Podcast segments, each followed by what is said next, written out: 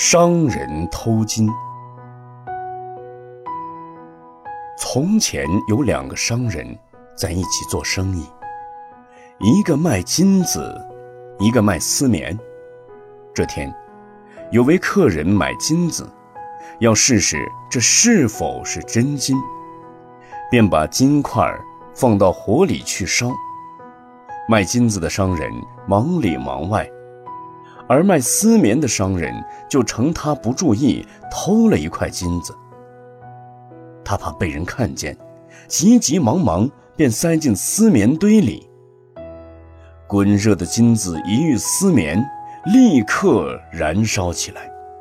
等大家扑灭了火，他盗窃的行为便暴露了出来。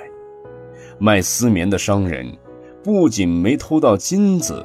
反而受到众人的指责，更可叹的是，自己的丝棉全都烧光了。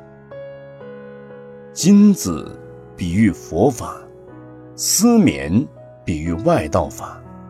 有些外道盗取了佛法的学说，安装进自己的学说中，还妄语说是自己原本就有的法，因为不相融合的原因。反而毁灭、烧坏了外道的典籍，使它淹没于世，没有流传下来。这不是正和上面偷金的商人一样吗？